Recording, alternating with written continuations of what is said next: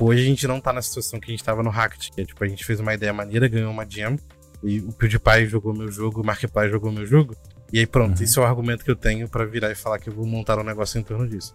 Hoje em dia uhum. a gente tem muito mais estrutura e bagagem pra virar e falar, não, peraí, peraí. Deixa eu analisar essa oportunidade, de deixa eu pegar essa ideia, ver se eu encontro uma oportunidade de mercado e deixa eu ver se, ver se alguém quer pagar essa ideia. E se, se eu tiver uma oportunidade de mercado, alguém quiser pagar, beleza, tá safe. Então, se eu mesmo quiser colocar dinheiro no meu bolso, eu posso. Porque se alguém quis pagar de uhum. fora, é porque tem alguma coisa que eu validei. Uhum. Então é um pouco de, como a gente tem trabalhado aqui dentro do DD.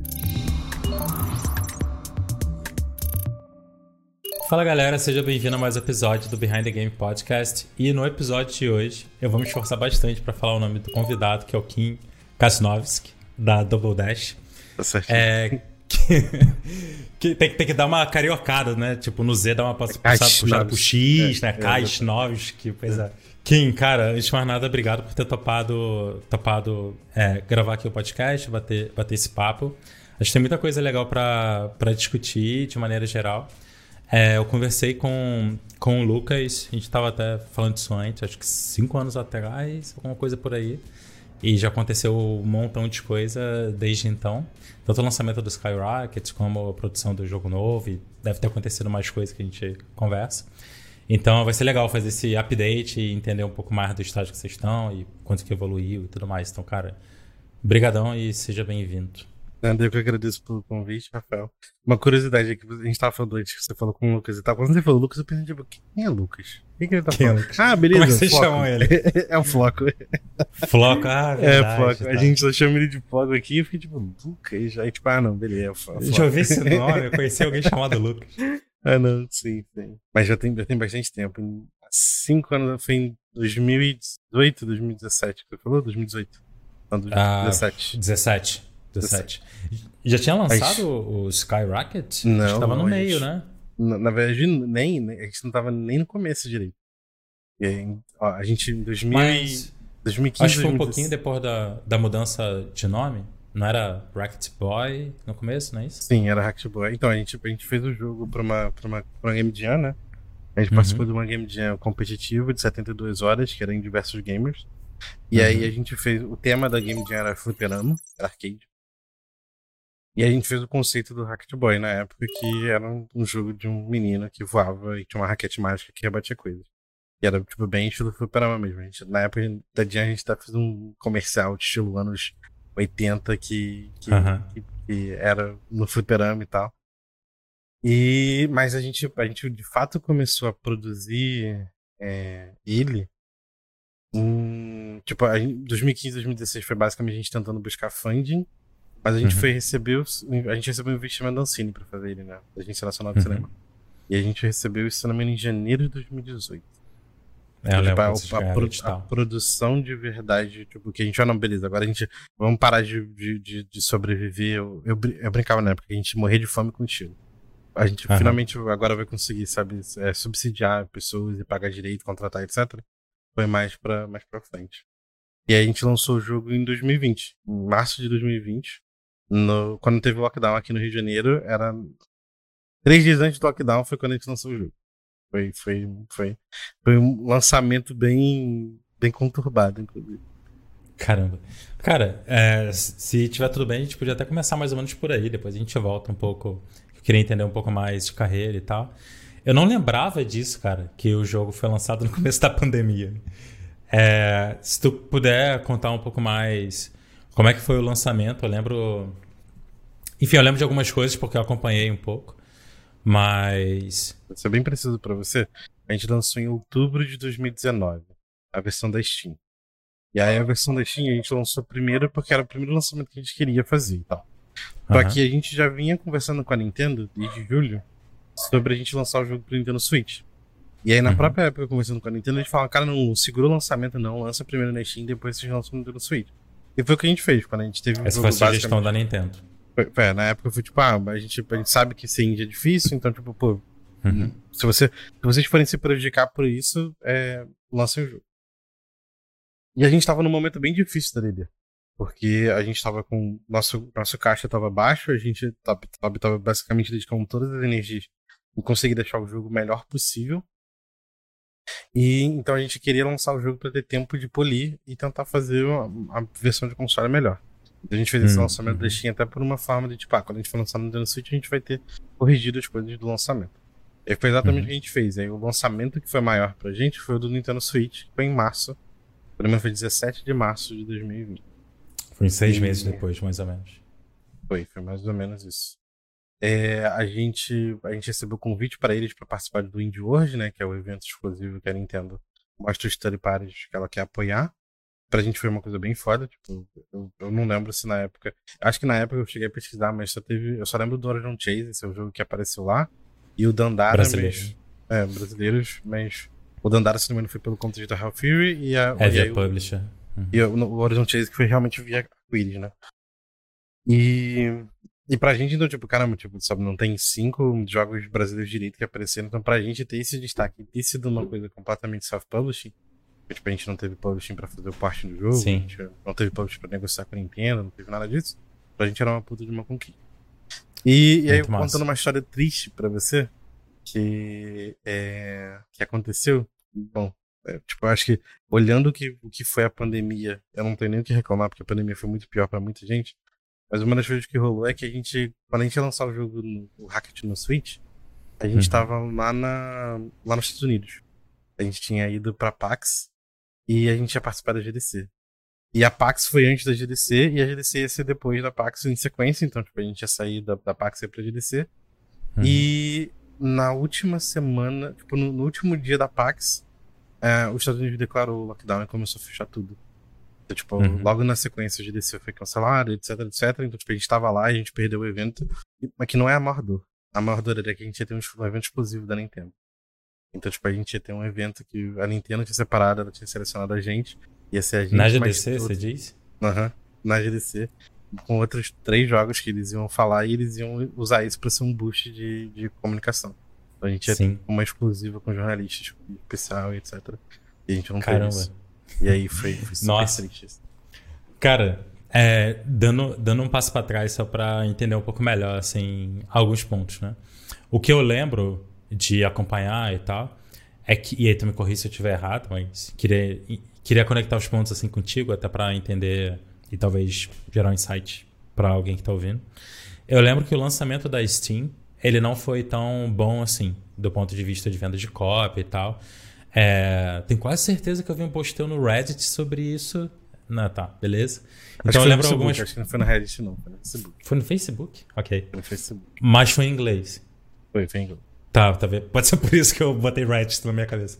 É, eu lembro disso e tal, eu lembro dessa questão. E lembro que esqueci disso, aí passou um tempo, vi o lançamento de você da Nintendo com muita força, né? Que nem você comentou é, apareceu, apareceu nas mídias da própria Nintendo, assim por diante.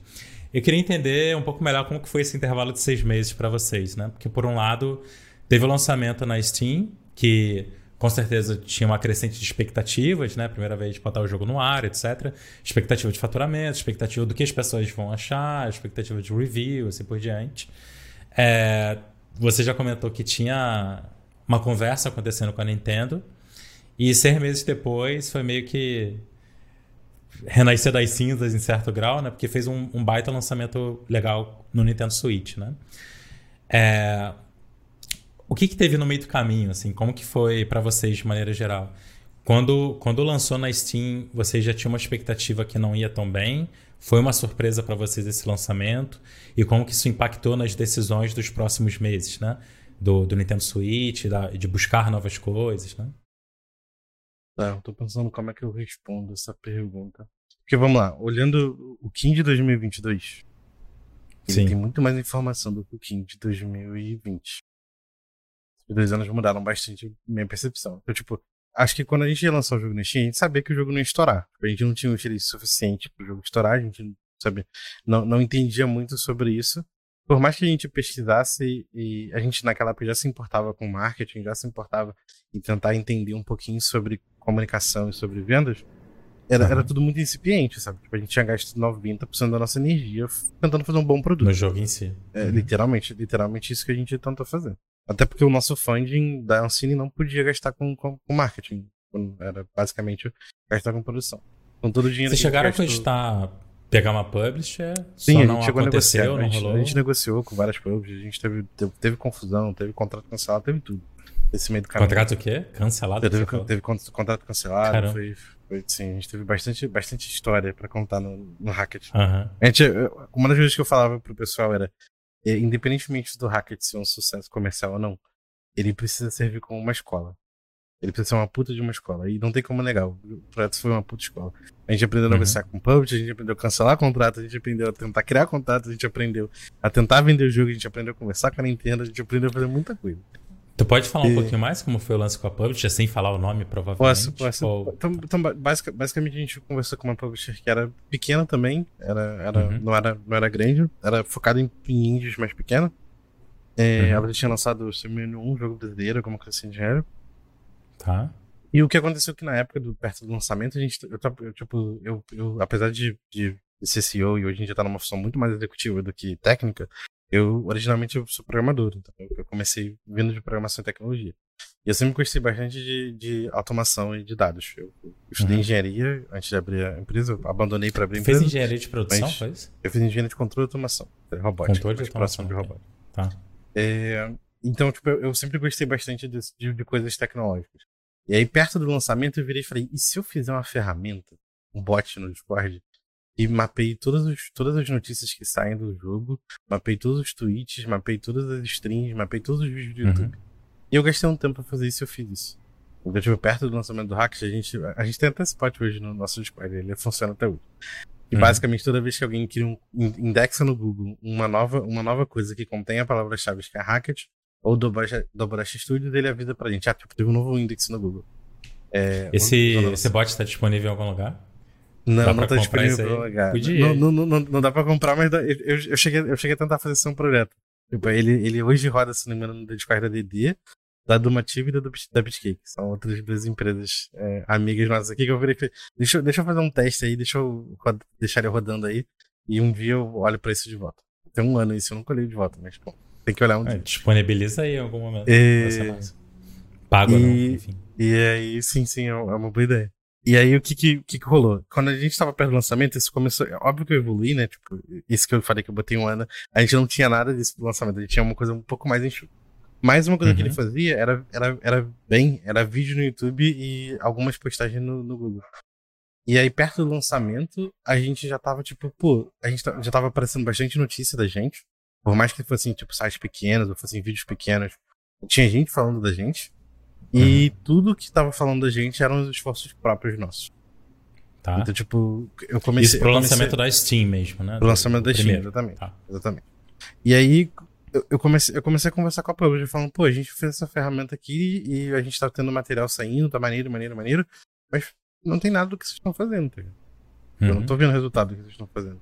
E eles estavam tipo, ah, não, mas a gente vai fazer, a gente vai fazer, a gente vai fazer, a gente vai fazer. E bom, era, era isso, a gente vai fazer e era isso.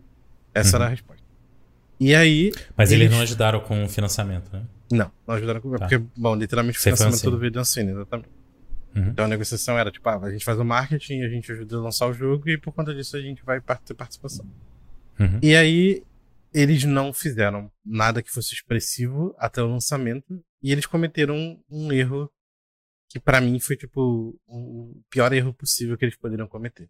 Que é chegou a data de lançamento e eles não tinham nem mandado o contrato. Não tinha mandado o contrato? É pra assinar, exatamente. É, tipo, ah, literalmente um contrato, tipo, então. Ah, a, gente, a gente vai fazer, a gente vai fazer, a gente vai trabalhar junto, a gente vai trabalhar junto, a gente já começou a dizer que tá trabalhando junto, a gente já tinha e-mail, já tinha conversado, mas até então não tinha mandado o contrato. Ok. É, e aí, no dia do lançamento, eu virei e falei, bom, então, eu não tô vendo nada do que vocês fizeram, não tá tendo nenhum tipo de resultado. É, vocês não conseguiram nem sequer mandar o contrato. Eu preciso falar mais alguma coisa sobre a incompetência? Okay. E foi exatamente o e-mail que eu mandei pra ele. Tipo, então, sabe, se, se até aqui, que fazia todo sentido a gente tentar fazer sucesso, vocês não conseguiram entregar resultado, depois do lançamento em que a prioridade cai, eu não consigo confiar em vocês, então não tem por que a gente trabalhar junto. Não, claro. Uhum. E aí foi. foi tá, ele, nem, nem contestaram, não falaram nada. Tipo, é, beleza, tá bom. Não, né? É nem, nem tem o que, nem tem que é, fazer. É, exatamente. exatamente. Mas, mas aí vocês chegaram ali no lançamento, vocês sabiam que, que nem você comentou, que o jogo não ia estourar, né? Tipo, consegue ter uma ideia pela quantidade de wishlist, assim por diante. É, a gente tinha uma é. esperança, é... até então, tipo, a gente tinha essa conversa com a publisher. Então a gente, tipo, cara, mas sei lá. Vai que, vai que eles têm um pool incrível e só tá faltando eles dispararem e não disparar. Tipo, é aquele sonho, uhum. tá ligado? Pra parar uhum. que você pensa, tipo, não, deixa eu, deixa eu ver o copo meio cheio. Né? Não, deixa, não, não deixa eu achar que no final das contas eles só vão abandonar ele. Mas bom, uhum. o, o, copo tava, o copo não tava nem meio vazio, tava vazio mesmo. Aham. E, mas nisso você já tava conversando com a Nintendo, né? Você até comentou não, de... a gente, isso, não? tipo, pra... Tô pensando aqui. É que você tinha não, comentado já tava, de, já tava, ah, sim, não sim, atrasa o lançamento da Steam sim, sim, e tal. Sim, a gente já tava, Mas... a gente já tava, a gente já tava, sim. A gente, já... E tipo, aí... a gente começou a falar com a Nintendo por conta própria, no caso, nem foi via public. É isso que eu ia perguntar, assim, como é que se deu essa, esse relacionamento com a Nintendo, assim? Se vocês encontraram eles em algum evento e começou dali, ou se foi no site direto e conseguiu não, é, não. acesso, tipo, como é que foi? Eu, eu, vou te falar que foi, foi hoje, hoje já tá bem melhor, tá? Tipo, uhum. você que estiver escutando. Não, mas isso, deu certo, assim. Não, então. não, se Pode estar melhor, porque, mas. Porque, porque o que eu vou falar é, é frustrante, tá? Não, não é porque okay. eu, eu, particularmente acho frustrante. E é o. Literalmente. É, bom, é um dos motivos de eu não acreditar em meritocracia na sociedade. É sorte. É só isso. É só isso que eu posso falar. Tipo, um amigo de um amigo nosso conhecia uma pessoa que trabalhava na Nintendo e que o chefe dele era amigo dessa pessoa da Nintendo e virou e falou: caralho, esses caras estão fazendo Esses amigos aí eram era de game dev, pelo menos? Ou, era de game isso? dev. Era, era, okay. era, era, era, tipo um amigo. Era um amigo do, do Werther, que era quem tava fazendo os, os sound effects. Ele, ele foi sócio do Werther aqui no. no uhum. Werther é da Mid Pixel, numa empresa aqui uhum. do Rio. Ele foi sócio do, do Werther, se não me engano, em outro empreendimento. Ele trabalhou junto com ele em outro, em outro jogo. E conheceu alguém de lá.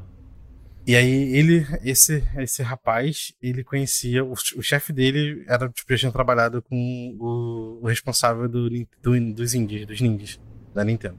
Uhum. E aí ele virou e falou, tipo, pô, eu conheço uma galera do Brasil que tá fazendo um jogo foda, e o meu chefe comentou que o, que o, o responsável da Nintendo vai pro Brasil. Porque, tipo, eu sou brasileiro, uhum. então ele comentou comigo, tipo, ah, pô, o cara da Nintendo tá indo uhum. lá pra onde, de onde você é, tipo isso. Ele vinha pra algum e... evento? Ou... Então, ele, e ele, vinha, ele vinha pro Big de 2018. Tá, Isso em julho okay. de 2018. Uhum. E aí a gente soube disso. E a gente virou, pô, pô maneiro. Então, tipo, toma aqui os, os, o, o pitch deck do jogo, toma o trailer, etc. E mostra aí. Tipo, se você quiser mostrar, fica à vontade. E aí o chefe dele pegou. Ele, ele mandou pro chefe dele esses arquivos. O chefe dele conversou com o cara da Nintendo. E o cara, pô, eu tô, eu tô indo aí pro Brasil e tal. Vamos marcar uma conversa lá no Big. A gente, a gente conversa no Big. E é isso. E aí literalmente foi tipo quando, quando, quando a gente tava no Big, é, a gente marcou uma conversa e eu, ele jogou. O, o, jogo tava. Naquele ano ele tava concorrendo o melhor jogo brasileiro no Big Festival. Hum, uhum. Então ele, ele jogou o jogo antes de mim, porque tipo, eu já tava exposto, né? Então ele jogou o jogo antes de conversar uhum. comigo. E aí quando ele conversou com a gente, ele virou e falou: Cara, esse é o tipo de jogo que a Nintendo adora. Eu, eu, eu quero colocar uhum. vocês no, no Indie World e é isso. Não precisa nem me convencer. Tipo, eu, eu quero muito. Gostei muito do, do, do, da arte de vocês, gostei muito do, do quanto que vocês, sabe, foram audaciosos e inovaram no gameplay, então foi basicamente uhum. isso. Ali mesmo ficou quase que resolvido. Tipo, né? é, basicamente. Grau, basic, assim. Tipo, pra, pra, pra, não dizer que ele, tipo, que, que eu sabia que, que ia acontecer, ele virou e falou, tipo, uhum. a, a, frase era, tipo, eu quero o jogo no Nintendo Switch. Não era, tipo, uhum. eu vou colocar vocês no Indie nada do gênero. Tem que era, fazer acontecer internamente, é, né? Mas exatamente. declarou então, o tipo, objetivo a gente conseguiu a gente conseguiu conversar depois com ele, a gente conseguiu pegar o dev kit. Era, era, era muito mais difícil do que é hoje em dia. Porque, uhum. A título de curiosidade, você não podia trazer o dev kit pro Brasil. Então, é, no processo de compra do dev kit, a gente cometeu um erro. No processo de compra, isso, isso deu, deu dor de cabeça pra caramba pra gente. Porque não podia trazer o dev kit pro Brasil, certo? Mas tinha uma opção de pedir tomada brasileira. Ah, ok. E eu marquei a opção de pedir tomada brasileira. Ah. E aí, quando eu marquei a opção de pedir tomada brasileira, o rapaz da Nintendo me ligou, lá dos Estados Unidos pro Brasil, e porque meu telefone é brasileiro, né? Ele virou e falou, pô, então, por que você marcou a tomada brasileira se não pode levar pro Brasil? Ah, caramba. E eu virei e falei, hum, errei, é isso. Me explique, desculpa. E, bom, não, não sabia não, dessa história. Que doido. Não, inteira não pode. Em tipo, todas as empresas que tiveram DevKits antes, isso não era um processo oficial. Isso não é mais é... verdade, né? Não, não é mais verdade. Tá, Hoje em dia okay. a Nintendo. A, Nintendo até se não está enviando para o Brasil direto. Sim, sim. Bem mais tranquilo. O... Mas aí você deve que buscar o DevKit fora, tu conseguiu é, Não, a gente, a gente fez, fez, um, fez uma maracutaia bizarra. E beleza, isso, isso daí talvez é uma coisa que eu não posso falar e explicar tranquilo. Não é, não é tão tranquilo. Tô imaginando falar. alguém já numa canoa cruzando é, o Amazonas. É, tipo, tipo isso, tipo isso. Foi, foi, foi, foi, foi, foi punk. Mas a gente conseguiu, a gente conseguiu pegar e tal. Mas deu uma dor de cabeça. Tipo, a grande verdade é a ansiedade de uma pessoa. Tipo, a gente nunca tinha feito post, né? A gente não tinha conversado com a Nintendo. Então, tipo, é, mandar, tipo, mandar uma gafe pra Nintendo na situação que a gente uhum. tava, era tipo, caralho, nosso mundo tá acabando, Jesus do céu. Tipo, como é que eu fui fazer isso? Eu sou um idiota, tá? Tipo, sabe como é que é? Tipo, síndrome Essas relações, essas relações às vezes são muito frágeis, né? Tipo, sim, ficar com medo sim, de pisar, pisar exatamente. no lugar errado e desmoronar uma coisa que você tá ali construindo. Construindo, exatamente, exatamente. O... E aí, como, como é que vocês conseguiram fazer isso tudo a tempo? Assim, tipo, quando que o DevKit chegou, vocês conseguiram. Porque pelo que eu entendi, vocês nunca tinham portado para Nintendo Switch, né? Sim, tipo, algum portado. outro jogo e tal. Como é. foi esse processo de aprender e conseguir fazer funcionar legal e a submissão junto à Nintendo? Porque foi num período relativamente curto, né? Foi, foi. Tipo, a gente. É, eu não me engano, a gente recebeu o DevKit antes do, de lançar na Steam. Então, tipo, por mais ah, que tá. tipo, okay. a gente. Tipo, a gente conversou com eles em junho, em julho. Ah, Talvez certo. a gente tenha recebido. A gente tenha recebido o DevKit em setembro. Ou no começo de outubro, alguma coisa assim. Eu não, eu não lembro com certinho as datas com você, não, pra ser bastante uhum. sincero. Quando você recebeu o DevKit, é... já tinha uma certeza maior que ia aparecer no. No Ninjas? Não. Ou... Eu fui, fui, fui descobrir que ia receber no Ninjas em janeiro. Janeiro, ok. É, esse ponto é legal até para dar uma ideia pro pessoal do tempo que as coisas demoram, né? Porque entre você falar com a pessoa da Nintendo e tá no momento que você tem o DevKit, tem uma certeza ali que vai, vai conseguir algum apoio da Nintendo, foi tipo 6, 7 meses, né? Foi 6, 7 meses. Mesmo o cara lá falando, pô, gostei, vai, vamos Sim. em frente, ainda assim, 6, 7 meses, né? Ah, Acho e, que às vezes. Ser bastante sincero, a gente recebeu notícia em janeiro e eu só acreditei que tinha acontecido em março mesmo. Eu Quando não aconteceu. Né? Você, é, não vou ah. falar pra você que ter recebido a notícia em janeiro me deixou Sim. super confiante em nada do gênero. Não, é, entendo. Porque, tipo, é, é, super incerto, tipo, é todo um processo. É literalmente um processo sigiloso. O máximo é, que eu consigo falar. Tem, tem... Então, tipo, por exemplo, eles, eles, eles falam com codinome, é tudo, é tudo, é tudo uhum. tipo, super regrado pra, tipo, cara, não, a gente não pode cometer nenhum erro aqui de, de, de informação ou de, ou de é, e ainda por cima não tem muito vínculo, né? Então, assim, não. um dia antes você pode falar, ah, então, mudamos de ideia. Então, pode, pode. Realmente só até acontecer, massa. Muito bem, muito bem. E aí, tá gostando desse bate-papo? Eu quero aproveitar uma pausa aqui rapidinho para te fazer um convite para conhecer o meu curso Behind the Game. Se você tem interesse em trabalhar com games, em desenvolver jogos com potencial real de ter lucro e começar com uma receita adicional para você e quem sabe até você migrar para trabalhar exclusivamente com games, crescer um estúdio e coisas desse tipo, no Behind the Game eu ensino todas as estratégias e táticas que eu utilizo na Minimal Games, no meu estúdio de games. Seja você um desenvolvedor solo aí trabalhando nas noite da vida, ou até mesmo se você já tem uma pequena equipe para te ajudar a criar jogos interessantes, de alta qualidade, com potencial real de vender e serem jogos lucrativos. A gente já tem vários alunos tendo muito resultado e se você quer conhecer então, eu vou deixar o link de inscrição para você conhecer mais e se inscrever lá e fazer parte do Behind the Game.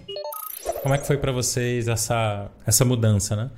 É, eu imagino que o faturamento no Nintendo Switch foi bem melhor do que na Steam. Não é difícil imaginar, porque voltando na frase que você falou, que a gente fez a postagem, uma coisa curiosa dessa postagem que a gente fez é que ela foi, ela foi uma postagem clickbait que a gente. Que o objetivo não era vender jogo, o objetivo realmente era receber feedback. Que era meu jogo foi um fracasso. Esse era o título. Uhum. E a gente explicava tudo que, que, que a gente fez no jogo e mesmo assim ele foi um fracasso. A gente tentava ser o mais transparente possível. Uhum. A gente fez isso de uma forma super aberta. A gente postou, se não me engano, no, no Devs, alguma coisa, foi um canal mais aberto possível que tinha no grupo do Facebook, que era internacional. E acho que a gente chegou até a fazer postagem em português também. E, e se bobear, a gente, acho que naquela postagem a gente vendeu quase tanta cópia quanto a gente vendeu no lançamento. Você tem noção do como o nosso lançamento foi ruim. Da Steam, né? Uhum. É, a gente deve ter vendido menos de 100 cópias no lançamento. Foi bem ruim. Foi, foi bem, bem, bem ruim. Isso aqui é... é...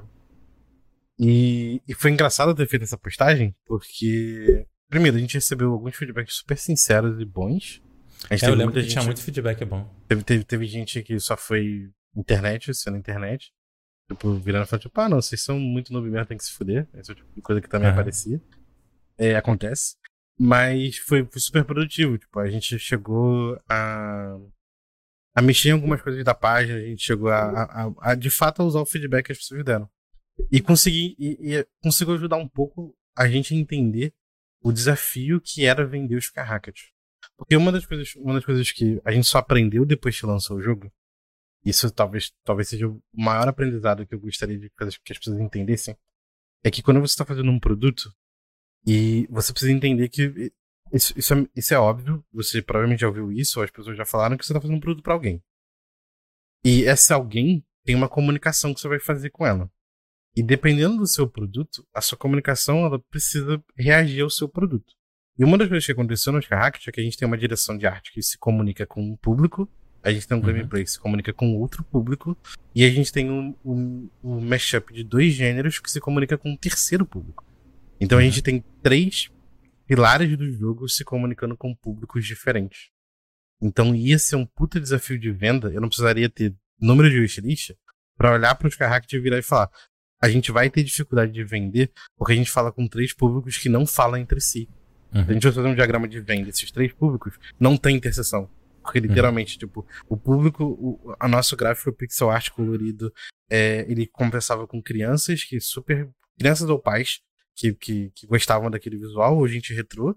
A gente tinha um público que gostava de desafio, que era do Shooting Up. Com, com, e a gente tinha um público que gostava é, de jogo indie mas que não uhum. necessariamente gostava de desafio e que a arte não era necessariamente um fator decisivo para uma compra. Então, uhum. uma das coisas que aconteceu nos Carracket é que a gente tinha que convencer as pessoas de que o jogo era legal e depois convencer de que elas precisam comprar. Eu não uhum. precisava só convencer que, que o jogo precisa ser comprado. Porque no mundo ideal, quando você estiver fazendo um produto, o esforço que todo produto precisa ter é que você precisa convencer a pessoa de comprar. Se você precisa convencer da pessoa se aquilo é maneiro, legal, divertido, alguma coisa assim, gênero, tem que convencer ela de duas coisas. Já é mais difícil. Uhum. Então, tipo, a, a, uma das coisas que a gente só aprendeu sofrendo é que a inovação que a gente trouxe pro nosso produto trouxe uma complexidade de comunicação grande. E trouxe a complexidade de a gente virar e falar, a gente precisa convencer para as pessoas de que a loucura que a gente fez é maneiro. Então, tipo, a mistura que a gente fez de gêneros é maneiro e vale a pena você depois já gastar seu dinheiro e tal. Então, tipo, isso foi uma das coisas que, que fez o nosso jogo é, ser, um, ser, muito difícil de vender. E como, e como que se mudou, assim, na, pro Nintendo Switch? Tu acha só que tava mais próximo? Não, não acho, não acho que mudou. Eu não acho que mudou. Okay. Sendo bastante sincero e, e até, até um pouco frustrante falar isso. Tipo, a gente aprendeu muita coisa até o lançamento do Nintendo Switch. Mas a verdade é, o público do Nintendo Switch está mais aberto à inovação nesse tipo de jogo. Então, o nosso, a nossa questão é que na plataforma que a gente foi, o, desafio, o desafio de inércia era menor. E a gente também tinha entendido uhum. um pouco melhor sobre precificação também. Então, tipo, a gente conseguiu precificar o, o jogo um pouco melhor. É, eu lembro que tinha uns comentários sobre o preço Sim, alto. Tipo, preço, né? preço quanto alto. É que, quanto é que foi o preço inicial? Hum. Na Steam? Eu não lembro se era 9 dólares. Eu lembro que. Eu não lembro. Acho que era 30 reais e, e 14 dólares. Acho que era tipo isso. Ok. Era uma parada dessa. Aí vocês rebaixaram pra quanto? Quando lançou no Switch? Hum, eu acho que no Nintendo Switch a gente manteve igual. Porque a média hum. de preço do Nintendo Switch era mais alta. É maior, Então, tipo, a precific... exatamente, a precificação que a gente tinha feito no pra Steam funcionava pro Nintendo Switch, o contrário que não funcionava. Uhum. É... Então, tipo, eu acho que tipo, a gente ter precificado melhor. E a gente tá numa plataforma que as pessoas estão mais dispostas a consumir produtos que estão um pouco mais é, diferenciados. É... E, e, bom, tipo, acaba, acaba que o visual do jogo conversa com o público casual. Então, tipo, um público casual também consegue. É, a linha é bem melhor com a Nintendo do que Exatamente. Com, exatamente. a, a linha é bem melhor com a Nintendo ou com o mundo mobile do que necessariamente com o público. Sim. O jogador médio PC gamer, né? Uhum. E isso, isso definitivamente foi uma coisa que fez muita diferença. Tipo, a gente foi, a gente foi aprendendo, mas eu não diria para você que, tipo, caramba, a gente revolucionou a nossa comunicação em seis meses e por isso que o lançamento foi melhor. Não, não é. Uhum. Tipo, a, a, gente, a gente manteve o que a gente estava fazendo com consistência e a gente foi aprendendo com as coisas que a gente cometeu de errado e a gente conseguiu entrar numa plataforma que seria melhor. Isso era uma uhum. hipótese que a gente tinha desde o começo do jogo, desde o começo que, tipo, o Nintendo Switch foi anunciado e a gente tava fazendo o hack, a gente virou e falou, cara, vai ser um jogo foda se jogar no Nintendo Switch. Uhum. Isso, pelo menos, era uma hipótese que a gente tinha certa. Era tipo, pô, vai ser um jogo que vai performar melhor no Nintendo Switch. E foi isso uhum. que aconteceu. Tipo, acho que. A, a, a, por incrível que pareça, a gente conseguiu reverter a situação da Steam. A gente chegou a ter, ter uma sale que a gente vendeu, vendeu bem, tá ligado? É, tipo, se a gente fosse, se a gente fosse analisar é, tudo, tudo, que, tudo que aquela, aqueles estudos de Steam falam, tipo, ah, o seu jogo vai vender 30% uhum. no, no final do primeiro ano, etc. O Hackett não, ele, ele não, não é simples. Ele vendesse 30% que a gente vendeu no lançamento, fudeu, a gente não vendia mais nada. Uhum. A, gente, a gente dava dinheiro pros outros. Isso. É, então é, a gente o conseguiu. O lançamento na Nintendo deve ter ajudado em visibilidade também, em algum grau, né? Na Steam. A, ajuda, matéria ajuda, que sai, é muita coisa. Ajudou, sim, sim, com certeza, com certeza ajudou. Mas eu, eu vou te falar que até o, até o fato de como a gente começou. É pra gente. Uma das coisas que a gente fez quando a gente lançou é que, como a precificação foi um problema, o que aconteceu uhum. no nosso lançamento é que a gente ganhou muito wishlist.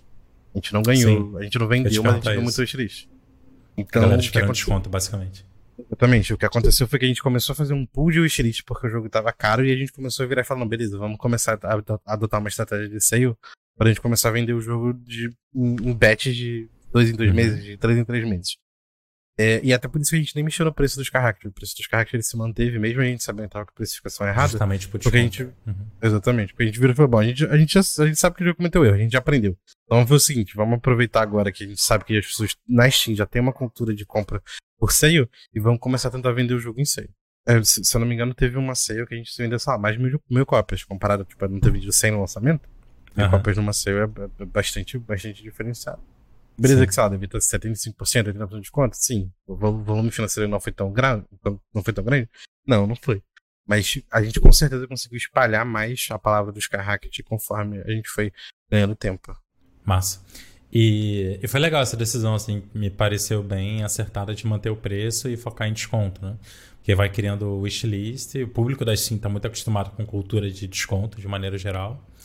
E aí, e aí tu consegue dar um desconto maior pelo mesmo preço, né? Tipo, muito melhor sim, sim. dar um 75% que... off em 10 dólares do que dar um 50% off em 5 dólares, né? Sim. Parece que você está se dando muito melhor, né? Como comprador, né? Gera um efeito muito mais forte de maneira geral. Massa. E, cara, vocês estão vocês estão um tempo, que eu não sei exatamente quanto, fazendo um jogo novo, que tá para sair eventualmente em algum momento, quando ficar pronto. É, tu, pode, tu pode contar um pouquinho mais sobre quanto tempo depois só pra gente se situar também. Quanto tempo depois do lançamento do Nintendo Switch vocês começaram a desenvolver esse projeto? É, né, falar um pouquinho sobre o projeto em si. Tá, eu vou, vou, vou, vou contar uma, uma, Antes, antes de eu falar sobre isso, eu vou contar o que aconteceu antes do lançamento do, do Nintendo Switch.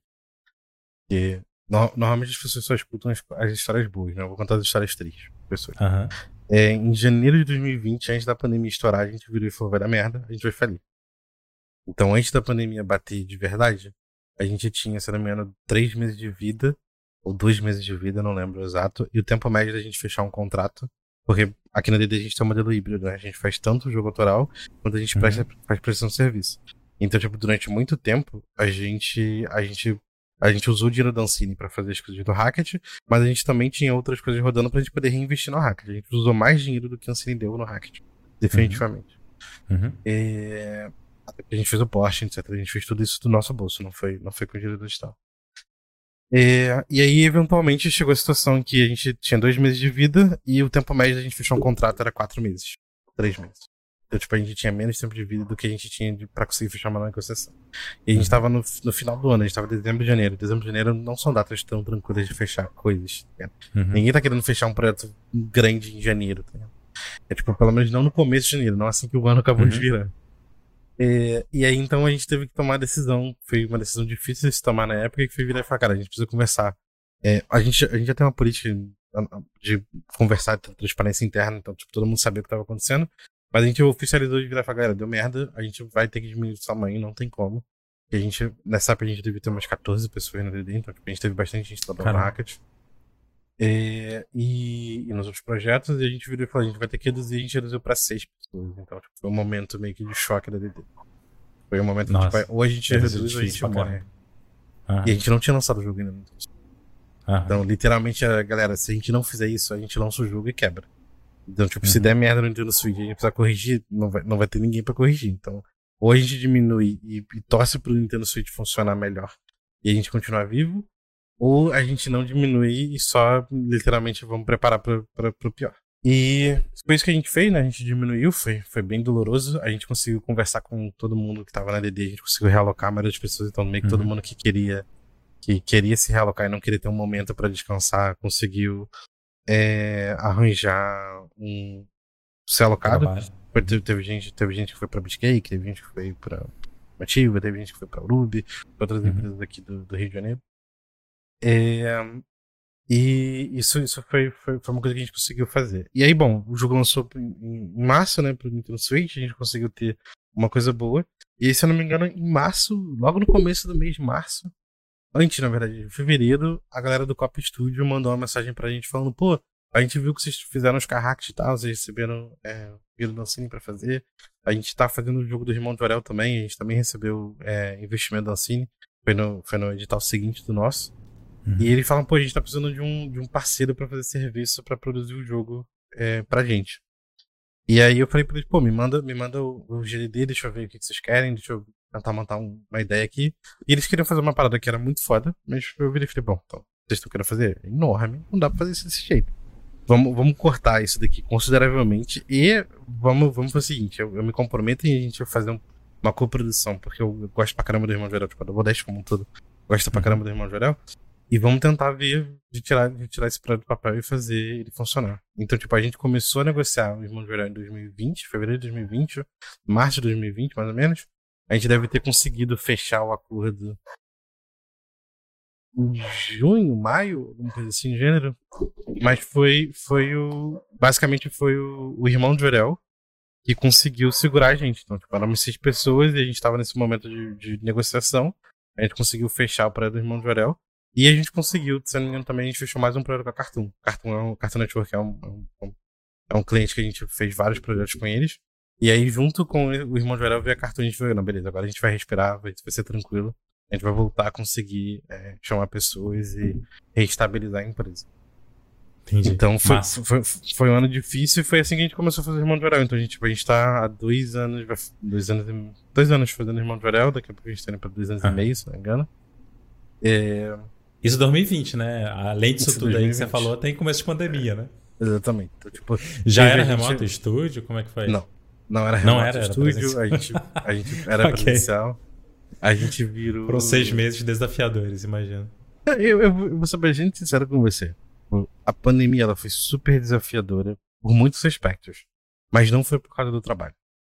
Tipo, teve, tipo, foi, foi muito mais preocupante a gente conseguir, por exemplo, instruir as pessoas, a instruir as pessoas próximas para conseguirem se proteger, conseguirem diminuir uhum. o impacto, a gente teve, a gente teve gente pegando Covid no círculo mais próximo da DD, tipo, ah, pai, mãe, etc. Uhum. Com quase um ano de pandemia. Demorou bastante até alguém do círculo uhum. próximo. A gente, a gente conversou logo no, no começo da pandemia, a gente conversou falou, galera, tipo, o desafio que a gente vai ter é um desafio muito mais é, da gente conseguir conversar com as pessoas que a gente ama, pra gente conseguir preparar elas, porque não vai ser um período tranquilo. A gente não vai voltar daqui a dois, três meses, pelo menos a gente já acreditava isso na, na época. Vai ser, vai ser um momento que a gente vai passar e a gente precisa se preparar. E vocês, que estão próximos da gente aqui, vocês eu conheço, eu sei como são, então, tipo, eu tô tranquilo. Mas as pessoas que vão tirar o sono de vocês porque vocês amam e vocês não têm a mesma relação, elas que me preocupam. Então, vamos, vamos gastar energia. Assim que teve o lockdown, depois que a gente lançou o jogo e conseguiu respirar, foi uma conversa coletiva com todo mundo falando, então, gastem energia agora para garantir que a rede de apoio de vocês vai estar segura até, até o máximo que conseguir. Uhum. Legal. Isso, isso, isso foi uma coisa super acertada. Então, tipo, a gente demorou até, até dor de cabeça por conta disso. E, uhum. e, e, bem ou mal, acho que tava. A gente, a gente tem uma. Hoje em dia na DD, a gente, a gente tem um processo tudo cultural estruturado que naquela época eu tava começando a nascer. Naquela época a gente, tipo, a gente, a gente sempre foi do jeito que a gente é. Mas a gente era. Como, como éramos pequenos, é, a gente sempre passava pelo contato, né? Hoje em dia aqui na DD a gente tem código de cultura, a gente tem estruturado, a gente ensina para as pessoas como que ia ser um, um Double Dash, tá ligado? Mas naquela época a gente não tinha tanto, mas a gente já tava começando a, vi, a ver os, os, impactos da gente ser tão, tão característico como a gente é aqui dentro. Então, acabou que quando a gente virou a chave pro remoto, tipo, a, a produtividade de algumas pessoas literalmente aumentou. Que foi tipo, cara, mano, tipo, agora eu consigo não gastar duas horas saindo pra ir pro trabalho. Uhum. eu consigo é, ter, sabe, a, a, gente ajudou algumas pessoas a estruturar a infraestrutura da própria casa. Então, tipo, teve gente que começou a falar, pô, agora eu consigo jogar em casa, porque antes eu só tinha o computador do trabalho. E agora que eu tenho computador do trabalho em casa, eu consigo depois do trabalho jogar também, porque era uma coisa que eu consigo me divertir. Então, tiveram coisas que, que a gente conseguiu fazer que impactaram positivamente. E aí, o, o nosso, o nosso impacto de produtividade não caiu. Eu diria uhum. que tipo, hoje em dia a Double a gente é bem maior do que é naquela época. A gente tá com 23 pessoas. 23, caramba. É, então, então, São quantos sócios? São quatro sócios. São quatro? Eu mais, okay. eu mais três, no caso. Uhum. É, e isso até é uma coisa que a gente, a gente tá no caminho de desconstruir, né, Na verdade, de não falar mais quantos sócios Ok. É, mas é Foi papo, vez, talvez um, um, um, papo, um, papo, um, papo, um papo para outra conversa, se você quiser. Vou adorar discutir sobre isso. Sim. É... E... Mas, mas, mas, mas, basicamente a virada de chave foi relativamente tranquila. Aham, legal. E, e como, como que tá sendo o projeto novo, assim? Tá todo mundo trabalhando no Jorel ou vocês ainda estão prestando serviço? Se você puder falar um pouquinho, posso, assim, para falar, um, falar um ponto depois o outro. Fala um pouquinho do Jorel primeiro, qual que é uma coprodução, né, com a Copa, até onde eu sei. É, se você puder falar um pouquinho sobre quantas pessoas estão trabalhando no projeto, somado com a Copa, se você souber todo mundo. E, e qual que está sendo a participação de vocês? Agora a gente está num momento relativamente reduzido de produção, porque a gente está muito uhum. mais focado em comunicação e marketing do que de fato produção. Porque uma das coisas que aconteceu, a gente foi, eles contrataram, eles contrataram a gente para ser um prestador de serviço. A gente começou a negociar com eles e eles viram sentido que, faz, que fazia sentido a gente ser coprodutor. E hoje em dia a gente é publisher. Então a gente uhum. evoluiu dentro dessa escala aí de relacionamento. Isso aqui. Então, tipo, hoje, além de coprodutor, a gente vai publicar o jogo e a gente vai fazer a comercialização do jogo. Então, uhum. tipo, hoje na DD a gente tem gasto muito mais energia com a parte de publishing do Irmão de Orel do que de produção do Irmão de Orel. O jogo, o jogo já tá bem encaminhado. A gente, a gente basicamente, o conteúdo, tudo, tudo que precisaria para apertar o botão para lançar, deve ter, sei lá, 95% pronto. E os 5% uhum. que falta é tipo o polimento que a gente tá tipo, não, beleza, a gente, e 5% é infinito. Enquanto a gente tiver tempo, dá pra fazer 5%, uhum. essa é a verdade. E quem, quem, já, quem já entrou em etapa de polimento na reta final de lançamento sabe como isso pode ser infinito. Uhum. Então a gente, a gente tá muito mais focado em conseguir garantir que a gente vai fazer um lançamento melhor do que a gente fez nos nossos outros projetos do que de fato preocupado com, com a entrega dele. E, e aí, bom, a gente então tem poucas pessoas agora, mas eu consigo te falar que eu acho que foram mais de 50 pessoas que passaram para do Irmão de Orel. Caramba. A gente passou. Tem bastante gente que passou. Uma das premissas do jogo foi literalmente a gente virar e falar: vamos tentar ao máximo criar uma experiência que seja uma pessoa que gosta de assistir o Irmão de Orel, ela controlar o Irmão de Orel num episódio. Uhum. Então, tipo, a direção de arte, a animação, tudo é, é a mesma. Totalmente desenho. desenho. É. Exatamente. Então, tipo, a gente trabalha, a gente montou um pipeline junto com o Copa para virar e falar, beleza, como é que a gente consegue traduzir o que vocês fazem bem aí para o que a gente faz no tempo que a gente tem? Porque a gente tinha pouco tempo e pouco dinheiro, né? E, pro tamanho do projeto que era. O Irmão de Ouro também ganhou 500 mil reais, mas o projeto do Irmão de Ouro é consideravelmente maior do que o dos Carracas. É, então tinha um desafio de conseguir fazer, conseguir fazer mais com, com a mesma quantidade. E, e a gente conseguiu estruturar isso, mas deve ter sido umas 50 pessoas, porque tipo, tem, sabe lá, tem, tem, tem animador, tem artista, né, tem pessoa de cenário, aí tem tipo. É, tem, tem controle de qualidade, tem, uhum. tem muita coisa que, que foi feita. Massa. Tipo, e, e, ele é um jogo consideravelmente grande. E a ideia é lançar para quais plataformas? Vocês então, tipo, hoje, inicial? hoje, hoje, hoje o jogo já tá prometido. Aí no meu fundo, né? Aparece que tá prometido pro mobile pra Steam. Então a gente tá PC e mobile, tanto Android quanto iOS. E a gente, boa parte do que eu tô fazendo de publishing agora é negociar com, com, com outras plataformas. Então, hum, atualmente a gente tá console, tá conversando. É, a gente tá atualmente conversando com, com a galera do console para ver se a gente consegue colocar no console. E a gente também tá conversando com a galera do streaming, para ver se de alguma forma a gente conseguiria colocar o jogo em streaming. Uhum. É, mas por enquanto prometido só tá PC e, e mobile. Não, em termos de modelo de negócio, a ideia é ser premium no, no mobile também? A ideia do modelo de negócios é Pensando aqui o que eu posso falar pra você, porque você não tá anunciado. Se tu não puder falar, tudo bem. É, não, então, tipo, eu acho que tipo, pra galera que é game dev, eles vão entender e acho que eu, tá tranquilo. Uhum. Mas vai ser tipo um free to start. Ok, beleza. Então vai ser, vai ser mais próximo disso do que um. No final das contas, ainda é um premium, mas é um premium que tem uma barreira de entrada um pouco menor. Uhum. E você mencionou aí que boa parte do trabalho agora de vocês tem sido com, com publishing, né? Se preparando para lançar de maneira geral, negociando com first parties, esse tipo de coisa. Até que ponto, e aí de novo, não sei se é algo que você pode ou quer falar essa altura do campeonato, mas até que ponto vocês estão cogitando passar a fazer publishing? Não só de projetos da Double Dash, mas ter uma vertical dentro da Double Dash que faz isso com outros projetos?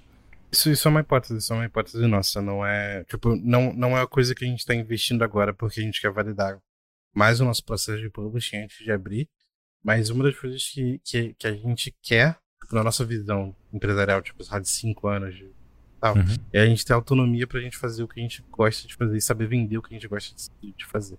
Então, uhum. no final das contas, eu preciso ter a competência de publishing dentro, mesmo que eu não queira abrir para outras pessoas. Então, abrir para outras pessoas, no final das contas, vai ser mais uma questão do tipo, não, peraí, sabe? Eu aprendi a fazer bem para mim.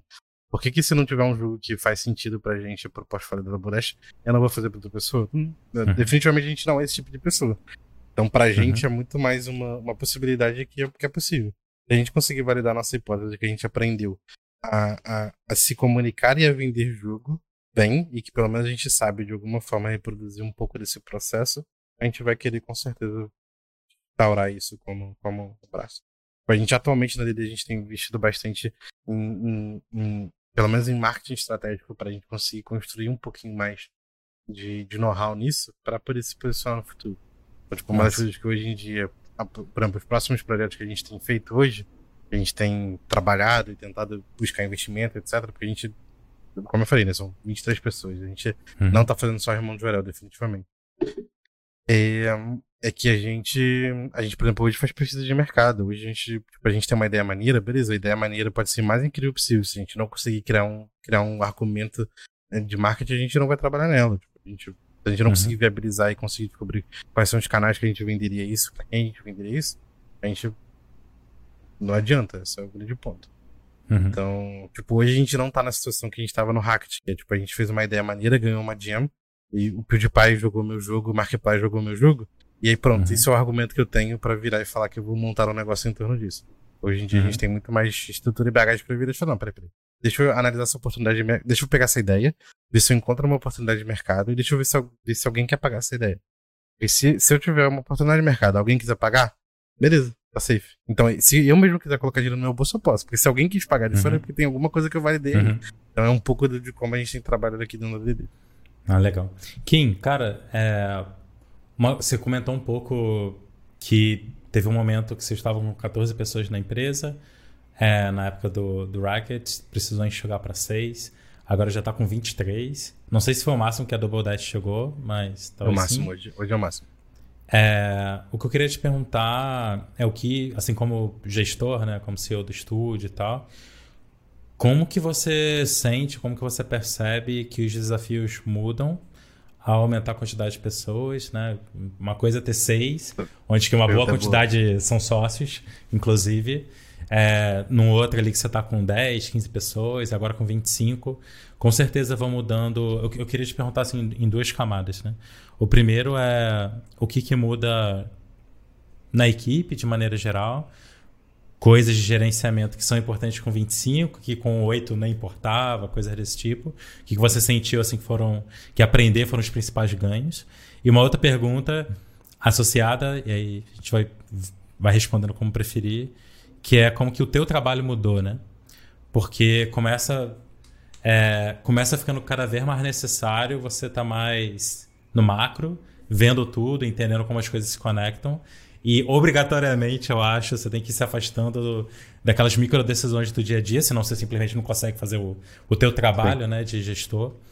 Se tu puder contar um pouco mais como que foi é, isso e essa experiência, e se tiver alguma dica para compartilhar para quem. Ó, uma, uma coisa, uma coisa importante, se você, se você que está escutando ou vendo isso, você não entende por que, que o Rafa está me fazendo essa pergunta, eu vou, eu, vou, eu vou dar um exemplo que eu acho que é um exemplo bom. Imagina que você está que é, que é um pouco sobre complexidades organizacionais. Acho que o grande, a sua pergunta é sobre tipo como que eu enxergo o crescimento das complexidades organizacionais de um modelo social de uhum. pessoas. Afinal, tipo, quantas empresas são pessoas, né? É, é, tipo, imagina que a gente tá num. Que, que, que, a gente tem um grupo de amigos, né? Tipo, eu tenho. Você é meu amigo e eu quero sair pra você com um bar. Se eu tenho, se eu tenho só você como amigo e a gente quer sair, e aí tu, tu vê aqui no Rio de Janeiro, você tá aqui perto da, da minha casa, a gente fala, porra, não, bora ali na esquina e foda-se. Qualquer lugar serve. Se a gente comprar uma cerveja e sentar no meio fio, funciona. É só eu e tu, tá ligado? A gente tá uhum. num relacionamento bem próximo. Aí agora imagina que a gente tem um grupo de mais cinco amigos. Eu, eu, eu você e mais cinco, são sete. E tipo, a gente precisa agora ir pra um lugar porque a gente quer beber. No final das contas, a gente quer, quer, quer se divertir, quer fazer alguma coisa. E aí eu falo pra tu, pô, Rafael, a gente quer sair com sete pessoas. Aí tu fala, pô, mas viado, não dá pra gente ficar sentado no meio fio, tá ligado? Pô, meio uhum. fio com sete pessoas vai ser difícil. Vai passar um carro, a gente não vai conseguir se ouvir, a pessoa que tá mais longe não vai funcionar, etc. Ah, pô, vamos procurar um bar. É tipo, ah, mas a gente precisa procurar um bar que, que cabe pelo menos só duas mesas juntos, que aí não dá pra ser mais uma, porque quatro pessoas não, não funcionaria, mas com sete já não funciona mais. E aí, beleza, então a gente vai ter que ir pra um lugar diferente, a gente vai ter que usar formas diferentes de se comunicar. E aí eu, eu viro pra você e falo, mano, Rafael, eu quero fazer uma festa pra chamar 40 pessoas. Uhum. Ele fala, pô, mas não dá pra naquele bar que dá pra juntar duas mesinhas, não, tá ligado? Porque lá só cabia 30. Então uhum. a gente vai ter que ver uma outra logística, a gente vai ter que ver outra coisa. Então, organizações humanas são inerentemente isso que eu tô falando, né? Tipo, a gente quer conseguir dialogar com duas pessoas, com sete, com, com 40 e por aí vai. Então, literalmente. Não é o mesmo problema mais difícil, né? Tipo, vai aparecendo coisas novas, né? Exatamente. Elementos que, exatamente, que não, são ambientes. Sei lá, com 10 pessoas, exatamente. alguém é vegano. Então vai ter que, vai ter que entrar na decisão. O Exatamente. limite, assim, do casamento de colega da faculdade, né? Que todo mundo se mudou, uhum. um tá em Brasília, outro tá no Sim. sul. E cacete, como é que faz essa gestão inteira, né? Profissional. Tipo, não, não é necessariamente sobre ser o mesmo problema potencializado, é sobre o literalmente você entender uhum. Que as ferramentas e os processos que você vai ter que lidar, eles vão ter que mudar porque o ambiente mudou. Tipo, você tem mais complexidade inerente pela quantidade de pessoas que estão ali dentro. É, então, tipo, é, é assim que eu vejo complexidade aumentando. Então, eu vejo complexidade aumentando como sendo, tipo, quando a gente muda de um determinado patamar para outro, tem coisas que a gente aprendeu que não vão fazer a gente continuar. Simples assim. Uhum. Tem coisas que eu aprendi que funcionava bem pra caralho com 14 pessoas, e hoje em dia é horrível. Se eu fizer isso, eu vou estar tá piorando as coisas. Então, definitivamente, uma das coisas que, pelo menos na DD, a gente inclusive uhum. coloca como um dos valores da empresa, é que a gente está sempre disposto a admitir que a gente faz mal alguma coisa. E que a gente está uhum. sempre disposto a querer fazer melhor. Então, a primeira dica que eu consigo dar para você é: você vai ter momentos na sua vida, em processos organizacionais, você vai virar e falar, tipo, tá incrível, e depois, sabe, em seis meses vai estar tá ruim.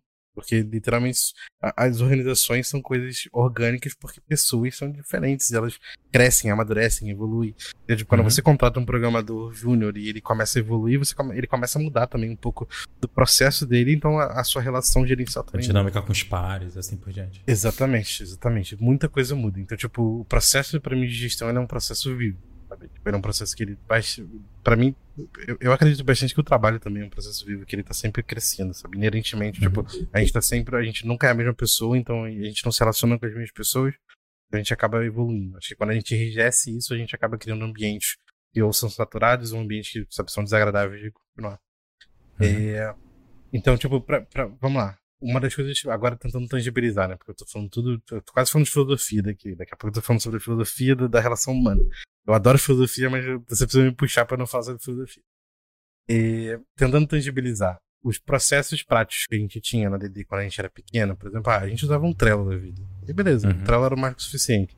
A gente nem escrevia nada no Trello porque, tipo, a gente só fazia no boca a boca. Tipo, eram, quando eram seis uhum. pessoas, beleza, quatro pessoas. Era muito fácil a gente simplesmente virar e falar, cara, mas peraí, qual que é o briefing nessa parada mesmo? O que, que, que, que a gente precisava fazer? E pronto, a gente se relembrava. Hoje com 23 é completamente diferente. Hoje, com 23, a gente tem muito mais processos definidos e mapeados do que, que precisam acontecer. E a gente tem as responsabilidades das pessoas bem distribuídas para virar e falar: não, beleza, tem uma pessoa de produção e essa pessoa vai ter a responsabilidade de ajudar as outras pessoas a conseguir entregar seus resultados e garantir que a gente está caminhando. A gente vai ter um programador que tem essa responsabilidade, a gente tem um artista que tem essa responsabilidade. A gente uhum. começou a, a distribuir as responsabilidades de uma forma mais é, deliberada e organizada para a gente conseguir atingir um resultado melhor. Então, sim, eu, eu definitivamente não participo mais do micro. Eu, eu não, não tô. Eu, eventualmente, quando eu estou com tempo e eu vejo alguém discutindo sobre a arquitetura do software, às vezes eu olho e dou um pitaco, no máximo. Uhum. É tipo, pô, maneiro, você tá fazendo essa parada aí, pô, eu já fiz isso num projeto lá atrás. É normalmente é o tipo de coisa que eu falo. É o que uhum. eu participo.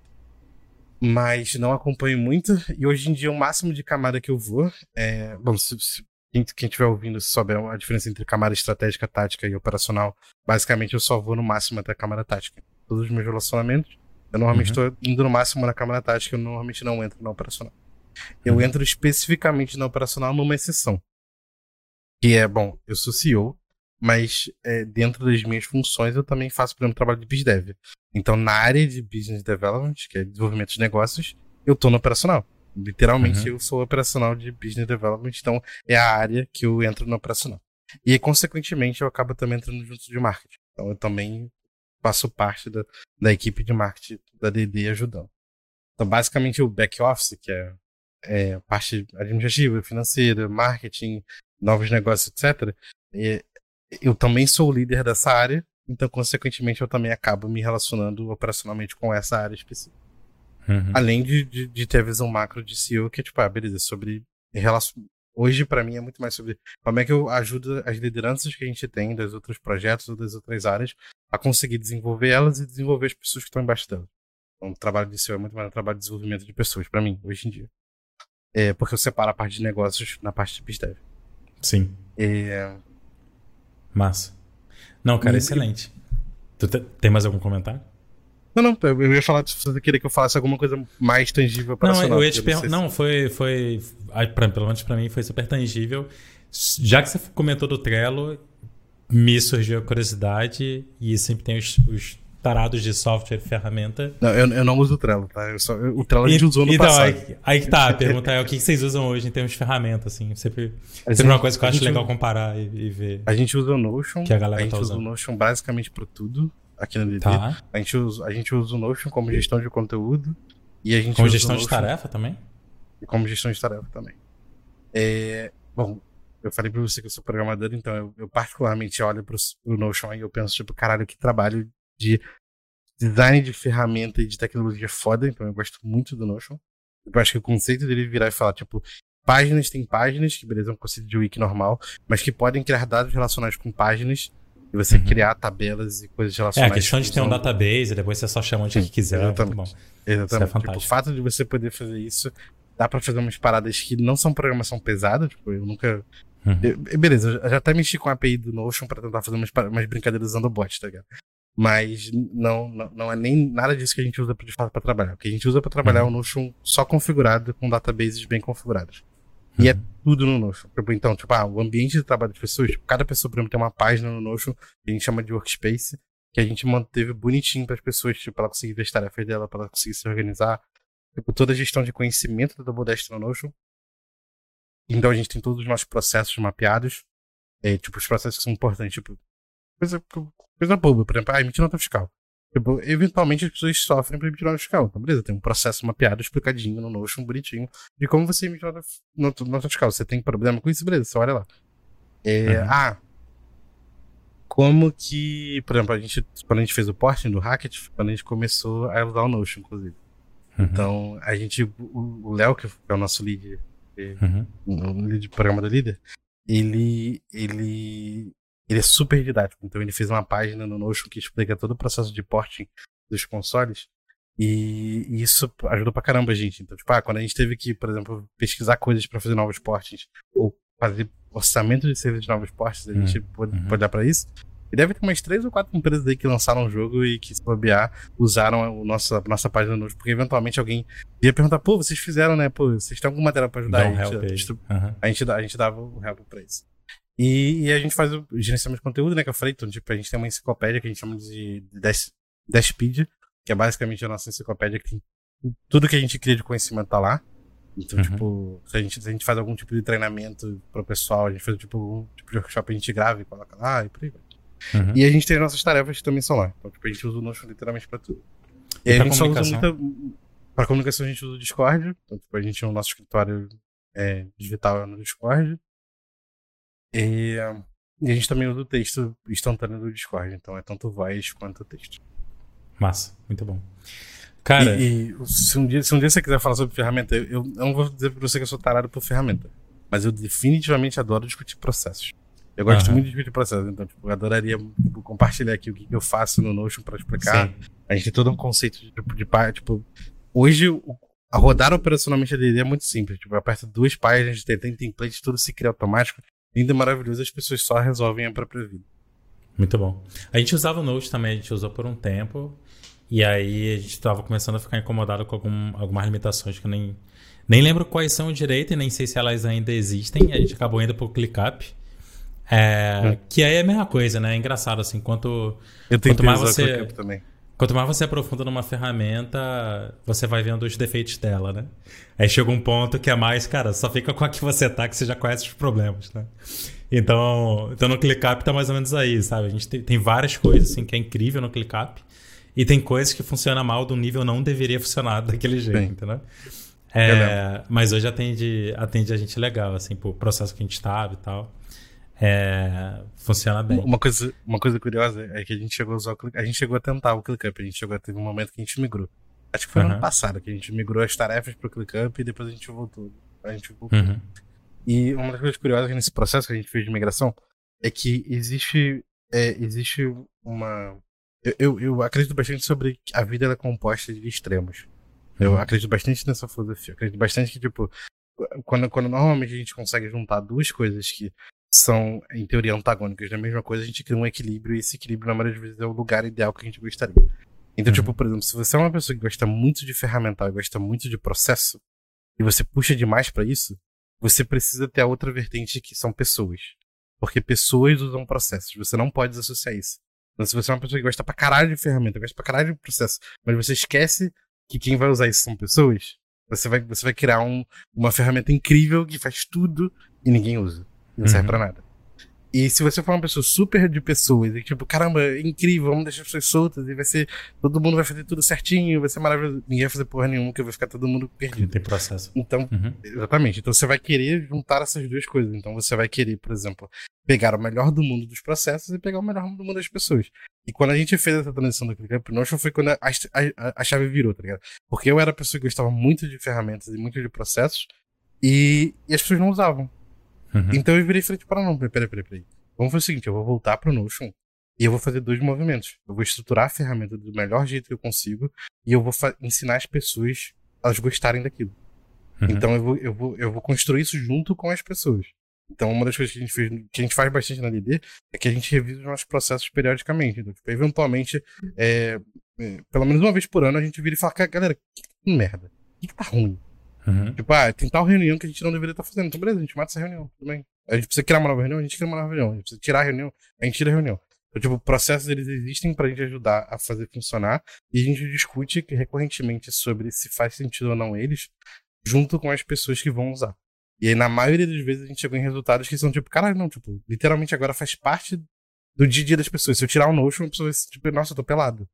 Tipo, o que, que, que tá acontecendo aqui? Tá e aí, o que, você tá achando aí desse bate-papo? Bom, se você tá por aqui, eu vou assumir que você tem interesse em desenvolver jogos e talvez até ganhar uma receita com eles, talvez no seu tempo livre, ser uma fonte de renda adicional, que nem foi para mim lá atrás, assim, desde 2011, se eu não me engano. E agora, já com estúdios de games, com, com várias pessoas trabalhando, fazendo jogos grandes. Com isso tudo, né, com essa experiência que eu acumulei nesse tempo, eu decidi criar um curso chamado Behind the Game e eu queria te convidar agora para conhecê-lo. Então, no Behind the Game, eu compartilho todas as estratégias e táticas que eu utilizo no meu estúdio de games para criar jogos de qualidade dentro do prazo, né, dentro do orçamento ali que a gente tem de tempo e dinheiro e que são jogos lucrativos que vendem bem e os jogadores gostam. Então, se você tem interesse em aprender sobre isso, seja você um desenvolvedor sozinho trabalhando duas horas por noite ou até mesmo se você já tem uma equipe e trabalha com isso full time, eu vou deixar o link na descrição para você conhecer o curso Behind the Game, se inscrever e espero ver você lá. Agora vamos voltar para o nosso bate-papo.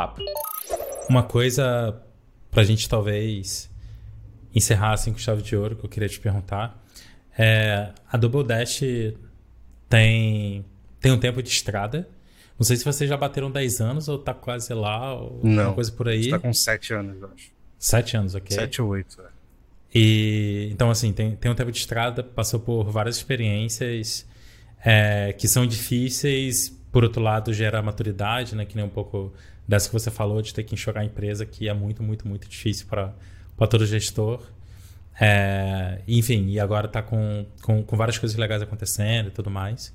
Então, um projeto novo do, do Jorel, é, teve um lançamento massa é, do Skyrocket na Nintendo Switch, tá aí com o topo de, de, de headcount de pessoas que já teve no estúdio. E dá pra ver do jeito que você fala o quanto que isso é legal para você e te empolga e tudo mais, né? De ter um estúdio que está crescendo, ter processo, pessoas trabalhando, achando massa. O que eu queria te perguntar é para quem está escutando, acompanhando essa conversa, achando tudo massa e às vezes trabalha com uma outra coisa completamente diferente, é, que ouve podcast pensando, nossa, um dia, quem sabe, gostaria de trabalhar com isso, gostaria de ter meu estúdio ou alguma coisa desse tipo. É, e tem, tem, tem várias questões aí, né? Porque tem coisa que você só descobre estando do lado de dentro, digamos assim. A gente sempre faz um esforço, você fez nessa, nesse papo de falar a parte ruim também, né? É, eu tento, tento dar um pouco dessa nuance sempre que eu consigo também. Mas aí a pergunta que eu queria te fazer é: para quem está pensando em abrir um estúdio de games, para quem está com isso na cabeça já há um tempo, é, para quem queria dar esse passo, que dica que você acha, que dica que você gostaria de que tivessem te dado, digamos assim, que talvez teria poupado um pouco do dos tropeços que tem no meio do caminho. Você mesmo comentou no, no começo do nosso bate-papo, ah, o Kim de 2022 sabe coisas que o de 2020 não sabia, né? Então, com essa, com essa ideia de, da visão que tem hoje, né? Se tivesse, sei lá, um melhor amigo seu, um irmão, sei lá, pensando em abrir o estúdio, o que, que você sentaria com ele na mesa de bar e falaria, velho, você tem que fazer isso bem feito, então não se importa com isso, que isso parece importante, mas não é. é tem alguma coisa assim que vem à mente como importante no primeiro ano de abrir um estúdio ou, ou importante antes de abrir o estúdio? É, essa pergunta é uma pergunta difícil, porque o que, o que, vem, o que, vem, o que vem na minha cabeça não são coisas necessariamente de abrir estúdio, mas são coisas do tipo. É, eu acho que na, nenhum caminho que você vai seguir na sua vida vai ser um caminho fácil, tá ligado? A gente ainda não chegou no nível de, de, de, evolução social e evolução humana em que a gente consiga literalmente potencializar o ser humano. De virar e cara, não, você não precisa mais se preocupar com a subsistência, com a alimentação, com saber se você vai morrer amanhã porque vai sofrer um assalto uhum. ou qualquer coisa do gênero. Então a gente ainda gasta muita energia para conseguir fazer as coisas darem certo. Então, tipo, nenhum caminho que você vai escolher na sua vida vai ser um caminho tranquilo. Essa é a grande verdade. Mas é, uma das coisas que eu falo para mim é, é, que eu não controlo o sucesso. Mas eu consigo controlar como eu vou me sentir no fracasso. Uhum. Então, tipo, uma das coisas que eu falo para as pessoas quando elas me perguntam, tipo, ah, mas você não tem medo? Eu falo, tem medo pra caralho, tá ligado? Tipo, pô, mas você tem certeza das coisas vão dar certo? Eu não tenho certeza nenhuma. Eu tenho certeza que se eu não fizer direito, tá merda. Essa é a única certeza que eu tenho. E, e às vezes isso é bem estranho. Às vezes eu consigo uhum. fazer as coisas erradas e mesmo assim dá certo. É, então, o que, eu, o que eu levo bastante pra minha vida e como filosofia, tipo, de como que eu penso na hora de tomar decisões, na hora de escolher coisas para fazer, é o que que no fracasso eu vou me orgulhar de ter feito. Uhum. Tipo, quando, quando, quando tiver errado, quando tiver dado errado, e, tipo, eu tiver insatisfeito, eu vou olhar para isso que eu fiz, vou virar e falar, tipo, não, mas eu tentei, foi foda. Maneiro. Tentei fazer certo.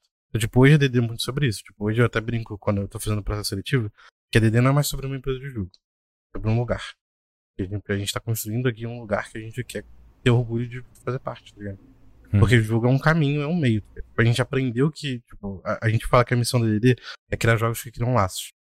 Que é basicamente a gente quer criar relacionamentos humanos, a gente quer criar conexões, e às vezes nem tantos humanos, tipo, às vezes memórias mesmo com coisas e, e uhum. experiências e lugares.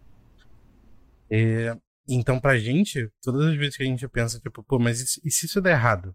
A gente se pergunta, mas, tipo, vai ter valido a pena? A gente vai ter criado os laços que a gente queria? Tipo, se, se no final das contas a gente fez o que a gente acreditava que era certo para conseguir fazer aquilo, isso é, é, é meio que a direção que eu daria para qualquer pessoa que vai fazer alguma coisa. Mas aí tentando não ser tão filosófico assim, é, se você se você quer ter uma empresa de jogo, você precisa conseguir entender que você vai ser um empresário. Então, se você tá, vai ser um empresário, você vai estar tá criando um negócio. Se você quer produzir jogos e não viver de jogos ou ter uma empresa de jogo, você não precisa ser um empresário. Você precisa saber a diferença muito grande entre fazer jogos no tempo livre e você uhum. ter um, um, um, day job, né, um trabalho de dia que paga uhum. suas contas, ou você simplesmente e falar, não, foda-se, vou largar tudo e vou viver de jogos. Isso é uma coisa muito diferente, porque, tipo, é, é literalmente numa situação você tem jogos com uma, um alívio artístico, uma expressão e uma motivação, sabe, intrínseca sua, independentemente do resultado. E se der dinheiro, beleza, mas se não der, tu continua com as contas pagas, né?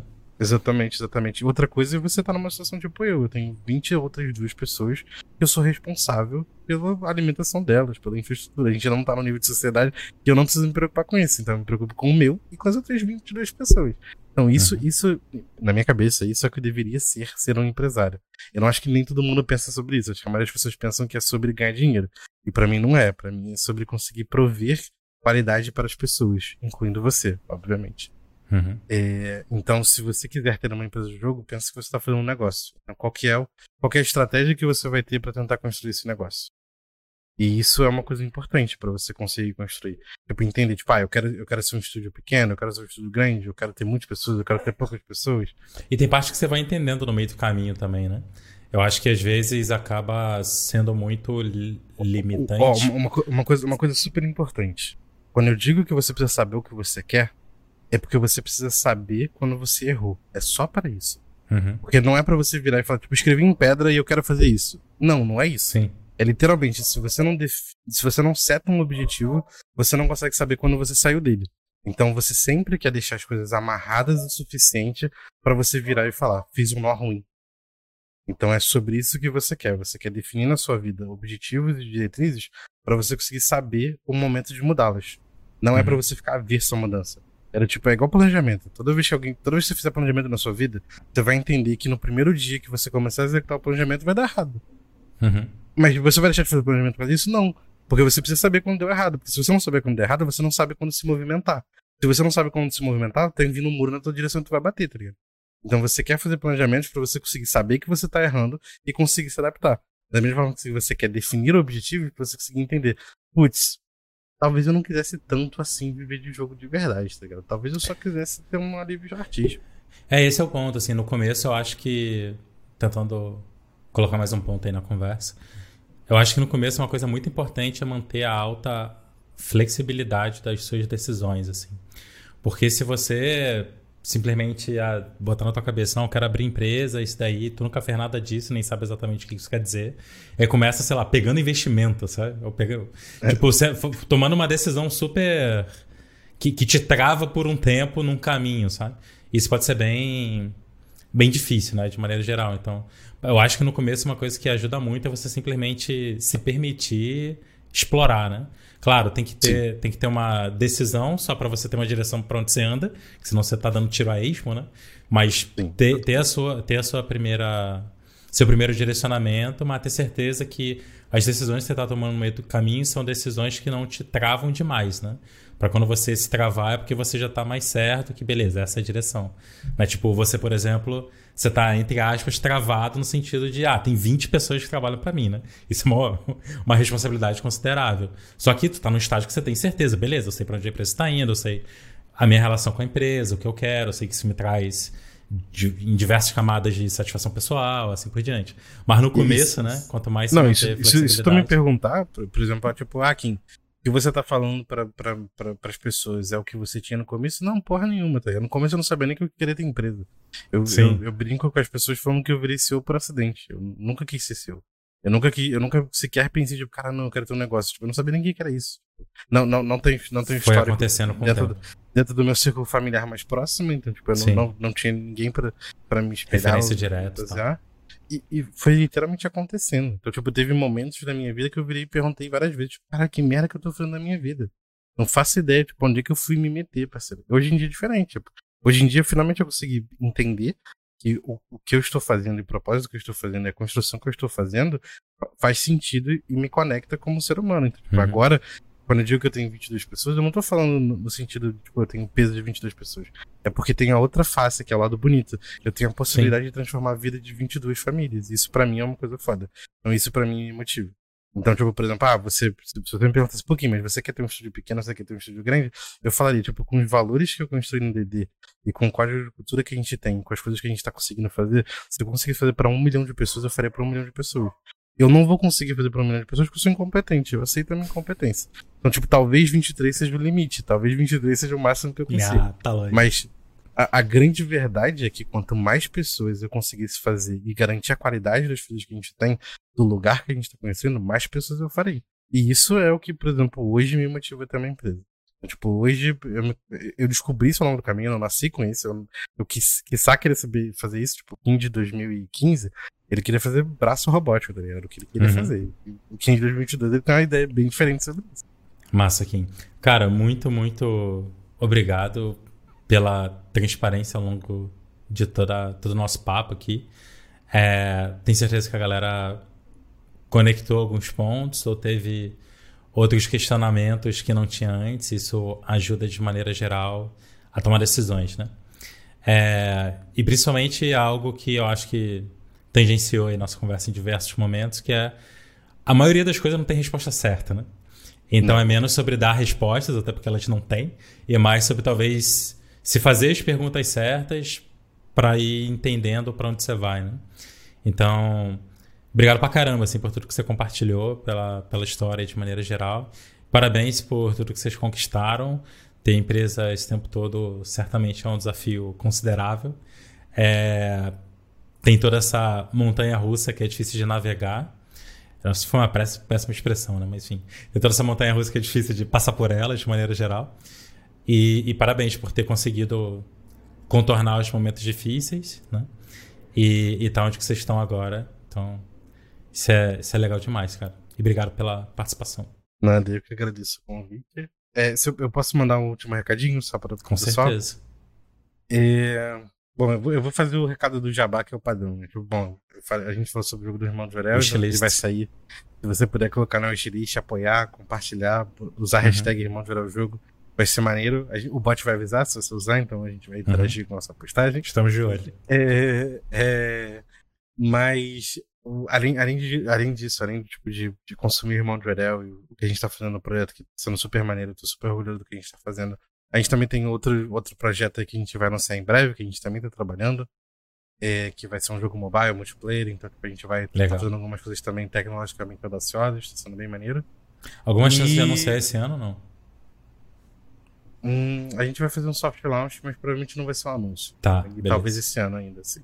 Massa. Mas uma, mas uma das coisas que, não, que eu queria falar que não nem a ver com jabá, é sobre, é sobre virar e, e, e falar para as pessoas que estiverem escutando aqui, estão passando por algum tipo de dificuldade ou pensando sobre, sobre tipo, será que é isso mesmo? Tô em dúvida? É, a resposta, tipo, é, é difícil mesmo. É, não, não tem resposta fácil. Hum. Não tem resposta certa. É, o que eu aprendi a fazer que me ajuda e o que eu gosto de fazer, porque eu, eu acho que como ser humano, é uma das coisas que deveria ser feito na perspectiva. Se a gente tivesse uma definição do que é ser humano, eu acho que compartilhar as suas experiências e conseguir tentar construir o melhor para todos, para mim isso deveria estar dentro da definição de ser humano. Então, eu super recomendo você fazer isso. Converse com outras pessoas sobre o que você está passando, converse com outras pessoas sobre as dores que você está tendo, converse com outros empresários, conversem com, com, com o que for, uma, um dos processos muito importantes da DD que eu não comentei foi que a gente participou da criação do Ring.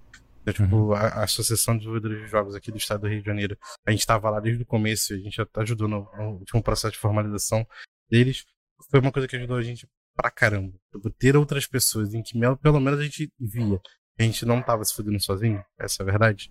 É, uhum. É, a gente sabia que a gente não tava sozinho no mesmo barco, que a gente não tava carregando uma pedra sozinho, ajudou bastante e trocar informações. Então, tipo, se, se um dia você estiver numa posição de compartilhar e, e conseguir explicar isso para outras pessoas e ter transparência e fazer com que o caminho dela seja um pouco menos tortuoso que o seu para ela chegar mais longe, isso definitivamente é uma coisa que faz uma sociedade melhor.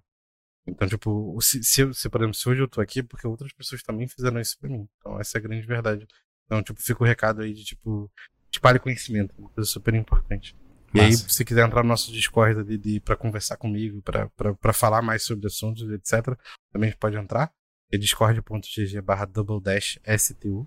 E aí eu uhum. também tô lá, se quiser entrar e conversar ideia com a gente, trocar uma ideia com a gente. Perfeito. Massa, Kim. Cara, obrigado demais. E galera, forte abraço. Até o próximo episódio. Valeu.